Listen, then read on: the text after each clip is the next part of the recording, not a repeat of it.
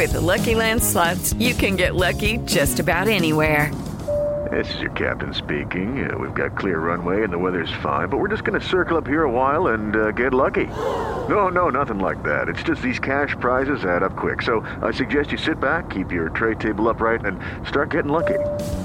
Play for free at LuckyLandSlots.com. Are you feeling lucky? No purchase necessary. Void where prohibited by law. 18 plus terms and conditions apply. See website for details. Ciudadanos informados, informando. Este es el podcast de Iñaki Manero. 88.9 Noticias. Información que sirve. Tráfico y clima cada 15 minutos. Cuando estás eh, relajado, estás en casita, te acabas de levantar, estabas viendo la tele, de repente te paras al baño y te estiras así bien sabroso y de repente sientes un que dices, no, no, esto no está bien. Tú te das cuenta cuando no está bien. ¿Qué tan grave puede ser una cosa como esta? Ya habíamos eh, visto dos casos en distintas partes del mundo de gente que salvó la vida, pero por un pelito, ¿eh? o por sufrir un derrame cerebral bastante serio. ¿Está comprometida la vida? ¿Está comprometida la vida o está comprometida también por la forma en que vas a vivir el resto de tu vida por una mala estirada, digamos, mala estirada de cuello? Vamos a platicar, está aquí en el estudio con nosotros y le agradecemos mucho su presencia el doctor Diego Eduardo Buendía Valdés, especialista en traumatología, ortopedia y columna. Doctor, gracias por venir. Buenas gracias, tardes. muy buenas tardes, ¿cómo estás? ¿Cómo ves? ¿Se puede o no se puede? Sí se puede, y es un tema que no es único. Los dos casos que se han publicado recientemente, principalmente el de Natalie, que fue en Australia, en realidad es un caso en el cual sobrevivió afortunadamente, porque estos tipos de pacientes, la mayoría no lo logran, y es un caso que puede ser repetitivo.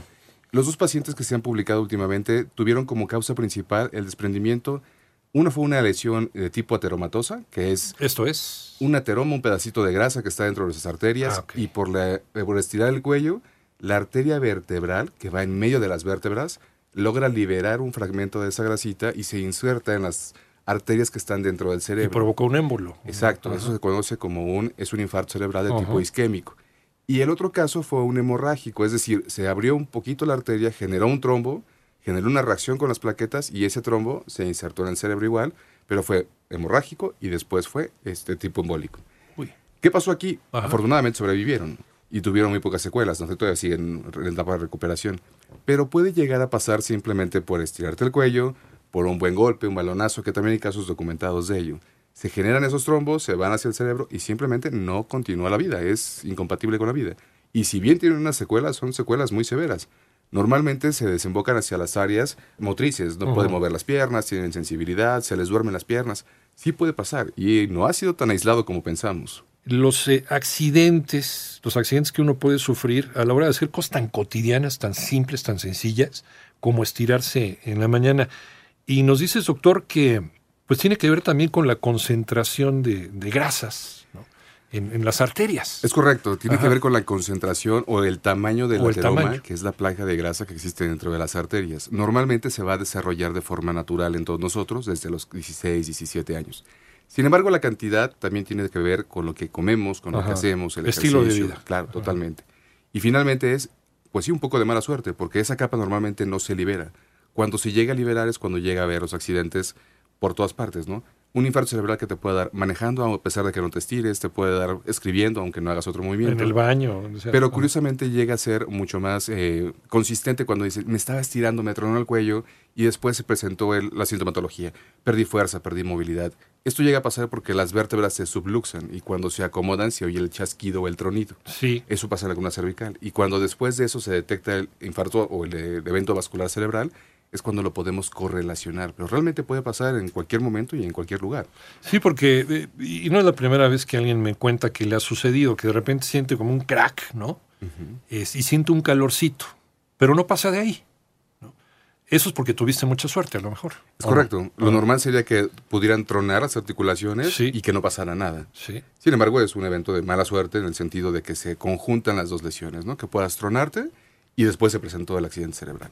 Como tal, es difícil pensar que existe una correlación Ajá. directa, pero sí puede presentarse. O sea, no es imposible.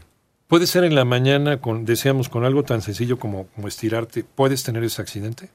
Puede ser tan sencillo Ajá. como estornudar o toser y que te pueda pasar algo así. O, eh, perdón por la comparación, pero también es un hecho muy cotidiano. Ir al baño y esforzarse cuando estás estreñido, eso también compromete, ¿no? Muchas veces sí. Ajá. Y la mayoría de los pacientes que se esfuerzan y que hay lesiones asociadas son las clásicas hernias de disco que no se pueden parar, por ejemplo. O baño. sufrir un infarto. ¿sabes? O sufrir un infarto cerebral o cardíaco. Hay que comer más fibra, muchachos, por favor. Entonces, Por oye, nos decías eh, fuera del aire, hay un examen que todos deberíamos hacernos, pero que no está dentro de nuestras prioridades, como, como hacerse el examen de la próstata o el, o, o el Papa Nicolau.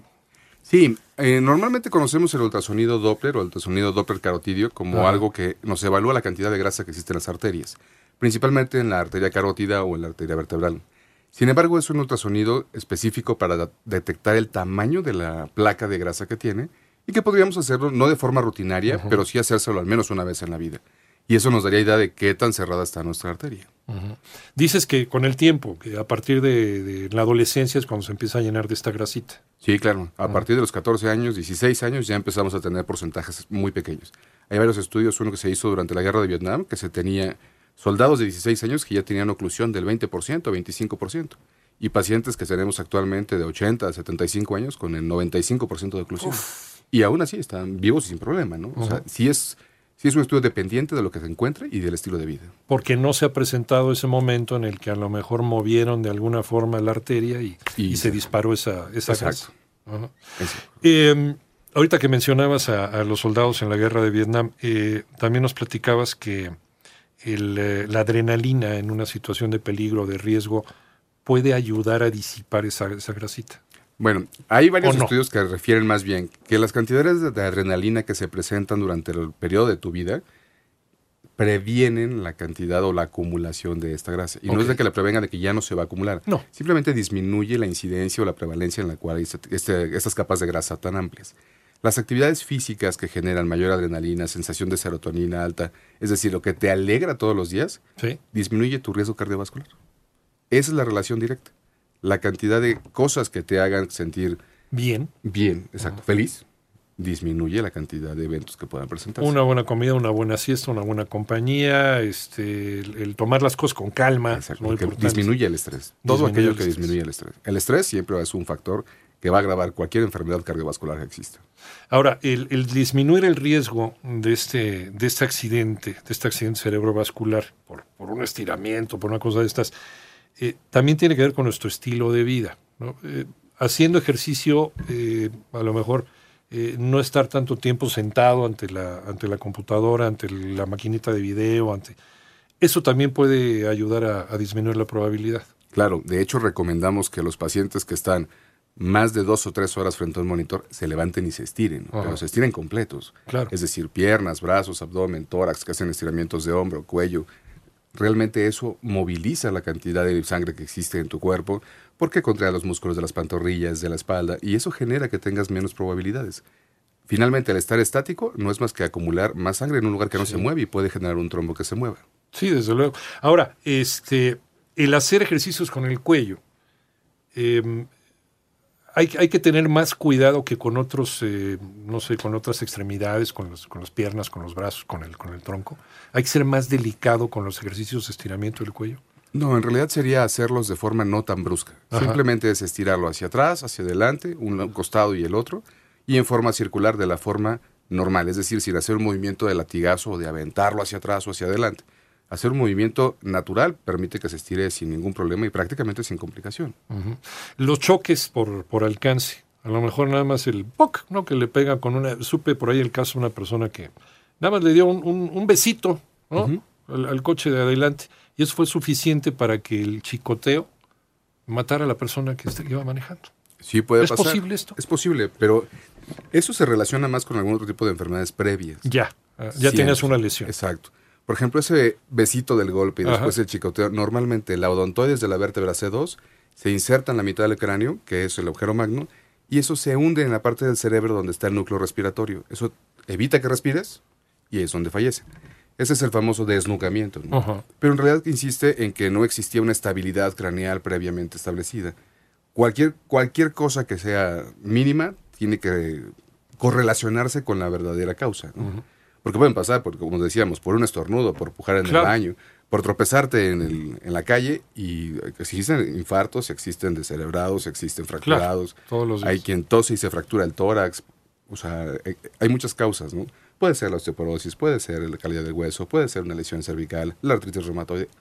Todo tiene una causa base, por así decirlo. Pero bueno, minimizando riesgos, haciendo ejercicio, haciendo ejercicio de manera regular, teniendo una alimentación adecuada, eh, no estar eh, en posición sentante todo el día. ¿no? Es correcto. Y, y con eso estás minimizando el riesgo de que te pueda pasar algo así. Y si vas a hacer ejercicio de relajamiento del cuello, pues hacerlo despacito. Es correcto. Muy bien. ¿Dónde te encontramos, doctor? Estamos en el Hospital Setna, en el consultorio 822. Ahí nos pueden encontrar.